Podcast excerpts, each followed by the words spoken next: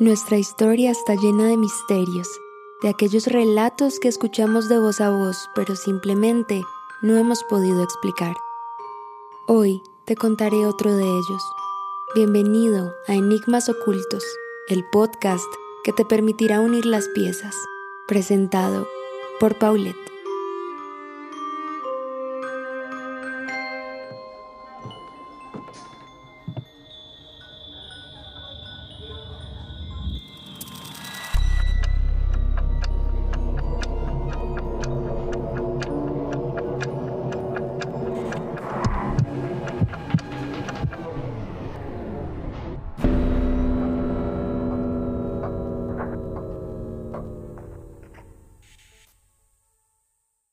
Luego de mi accidente y de la magia de las historias de mi madre me sobrepuse a todo lo sucedido. Ese día no solo conocí a una gran mujer, sino que al dormir viví en carne propia todo lo que me habían contado. No puedo negar que vivir en la piel de Frida me hizo comprender que, en muchas ocasiones, el arte es la salvación del cuerpo y la reivindicación de la vida. La historia de Calo es un ejemplo de entereza, resiliencia y, por supuesto, demuestra con gran ímpetu la capacidad femenina de abrirse espacio y posicionarse como referentes, aun cuando la sociedad se empeñaba en bloquearles el acceso a la producción y divulgación del conocimiento en sus distintas expresiones. Si bien Frida Kahlo no la tenía fácil, hablamos del campo artístico y de una era un poco más renovada. Sin embargo, un siglo antes de ella, ya no por el plano del arte, sino en el plano de la ciencia, una mujer estaba dejando huella en el libro de historia. La tercera noche en la que mi madre se sentó conmigo y abrió el libro de las historias, me dijo que ella reconocía en mí la capacidad de enamorarme de las maravillas ocultas del mundo. Veo en ti las ganas de explorar, de ver más allá de lo que se ha dicho. No le temes a nada y solo tratas de comprender lo que se escapa de tu entendimiento. Te contaré la historia de una mujer revolucionó la ciencia en un periodo hermético y machista. María Slodowska, mejor conocida como Marie Curie, nació en Varsovia, la capital de Polonia, en 1867. Era la menor de cinco hermanos. Sus padres eran profesores y su madre se había visto obligada a abandonar sus estudios para cuidar de su familia. Marie fue una estudiante brillante desde muy joven sus padres la animaron a seguir estudiando a pesar de las limitaciones impuestas a las mujeres en Polonia en aquella época. Su infancia estuvo marcada por las dificultades y la lucha. Su familia tuvo problemas económicos y su madre murió cuando Marie tenía solo 10 años. María asistió a una escuela secreta dirigida por su tía, donde estudió matemáticas y ciencias, y más tarde asistió a un instituto femenino. Sin embargo, no pudo ir a la universidad en Polonia, ya que las mujeres no estaban autorizadas a hacerlo. La pasión de Marie por la ciencia fue evidente desde muy joven. Le interesaban especialmente las propiedades de los fenómenos naturales y realizaba experimentos en el jardín de su familia con utensilios caseros. El padre de Marie, que también era un entusiasta de la ciencia, fomentó su interés por el tema. Le enseñó las propiedades de la electricidad, lo que despertó su fascinación por la física. A pesar de las limitaciones impuestas a las mujeres en Polonia en aquella época, Marie seguía decidida a proseguir sus estudios. Así que en 1891 se trasladó a París para estudiar en la Universidad de Sorbona, física, química y matemáticas. Sus estudios se complicaron porque su padre perdió su trabajo y su familia tuvo dificultades económicas. Sin embargo, Marie perseveró y se licenció en física y matemáticas. Las experiencias de su infancia ayudaron a María a convertirse en la científica tenaz y dedicada que llegaría a ser.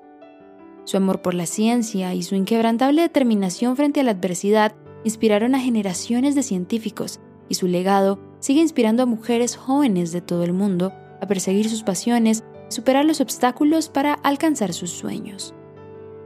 En 1984, cuando Marie buscaba un laboratorio para proseguir sus investigaciones sobre el magnetismo, conoció al que sería su esposo y compañero de investigaciones, Pierre Curie, que ya era un físico consagrado y profesor de la Sorbona. Se ofreció a compartir su laboratorio con Marie. Marie y Pierre entablaron rápidamente una relación profesional y personal, basada en su amor común por la ciencia y su respeto mutuo por el trabajo del otro. Pronto empezaron a colaborar en proyectos de investigación centrándose en el recién descubierto fenómeno de la radioactividad. Juntos descubrieron dos nuevos elementos, el polonio y el radio, que revolucionaron el campo de la química y la física. También desarrollaron nuevos métodos para aislar materiales radioactivos y medir sus propiedades, lo que ayudó a sentar las bases para el desarrollo de la radioterapia, para el tratamiento del cáncer. Marie y Pierre eran iguales intelectualmente. A menudo trabajaban codo a codo en el laboratorio compartían el mérito de sus descubrimientos. Su colaboración se basaba en un profundo respeto y admiración por la capacidad científica del otro, así como en una pasión compartida por hacer avanzar el conocimiento científico. En 1903 recibieron conjuntamente el Premio Nobel de Física, junto con su colega Henry Becquerel, por sus revolucionarios trabajos sobre la radioactividad. Era la primera vez que se concedía un Nobel a una mujer y consolidó la reputación de Marie como una de las mejores científicas de su época. La asociación de Marie y Pierre continuó hasta la trágica muerte de Pierre, quien murió el 19 de abril de 1906 en un accidente callejero en París. Cruzaba la calle cuando resbaló y cayó bajo un coche de caballos. El coche lo atropelló y le causó graves heridas que acabaron provocándole la muerte. Marie Curie quedó desolada por la pérdida de su marido y compañero científico, Pierre había sido su colaborador y confidente más cercano, y su muerte dejó un profundo vacío en su vida. Fue tanto así que María escribió en su diario, La mejor parte de mí, mi querido Pierre, se ha ido. A pesar de su dolor, Marie siguió trabajando incansablemente en el campo de la ciencia, continuando el legado de su marido y realizando muchos más descubrimientos a lo largo de su carrera. Siguió enseñando en la Sorbona se convirtió en la primera mujer en recibir una cátedra en la institución. En 1911, Marie recibió el Premio Nobel de Química por su descubrimiento del radio y el polonio. Se convirtió en la primera persona en ganar dos premios Nobel en diferentes campos, consolidando su lugar en la historia como una de las más grandes científicas de todos los tiempos.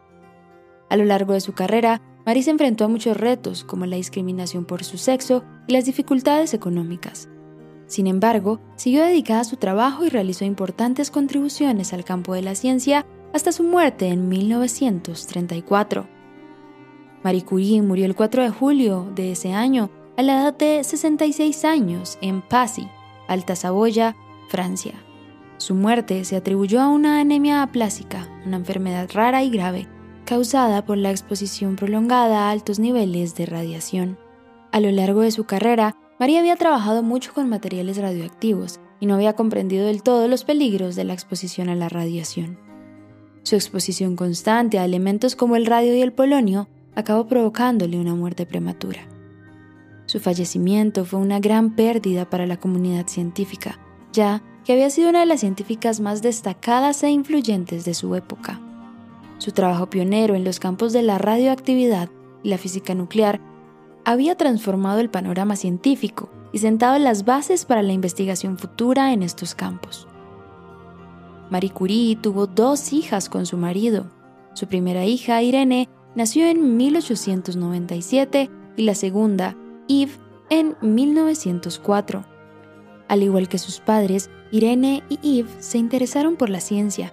Irene llegó a ser física y química y trabajó estrechamente con su madre en la investigación de las aplicaciones médicas de la radioactividad. En 1935, Irene recibió el Premio Nobel de Química por su trabajo en el descubrimiento de la radioactividad artificial. Eve, por su parte, se dedicó a la literatura y se convirtió en una conocida escritora y periodista. A pesar de su diferente trayectoria profesional, Eve permaneció unida a su madre y se vio profundamente influida por su trabajo científico y su activismo. Las dos hijas de Marie quedaron profundamente marcadas por el trabajo y el legado de sus progenitores. Los logros científicos de Irene se basaron en la investigación pionera de sus padres, mientras que Eve continuó con el legado de su madre en la defensa de la educación científica y la promoción de la mujer en la ciencia. Marie Curie no solo fue una científica pionera, sino también una profesora dedicada. A lo largo de su carrera, se dedicó a formar a la siguiente generación de científicos y a promover la educación científica para todos. Tras la muerte de su marido en 1906, María asumió su puesto de profesora en la Sorbona, convirtiéndose en la primera mujer en ocupar una cátedra en la prestigiosa universidad. Fue una profesora inspiradora y rigurosa que animaba a sus alumnos a perseguir el conocimiento científico con entusiasmo y rigor. Marie también fundó el Instituto de Radio en París, donde formó a muchos jóvenes científicos que llegaron a ser líderes en sus campos. Marie creía que la ciencia debía ser accesible para todos, independientemente de su sexo o condición social. Trabajó incansablemente para promover la educación científica y los programas de divulgación. Además de su labor como profesora y mentora, Marie Curie también fue una defensora de la promoción de la mujer en la ciencia. Reconoció las barreras en las que se enfrentaban las mujeres en sus carreras científicas y luchó por un mayor acceso y oportunidades para las mujeres de la ciencia. La dedicación de María a la educación científica y su defensa de la mujer en la ciencia han dejado un impacto duradero en la comunidad científica. Su legado sigue inspirando a los científicos y educadores de todo el mundo para promover la educación y la igualdad para todos. Acabas de escuchar Enigmas Ocultos, el podcast que te permitirá unir las piezas. Espero que con él hayas dilucidado un poco más de nuestra historia y también que te hayan surgido preguntas que esperamos responder en un próximo episodio. Gracias por escucharnos y nos vemos cada viernes.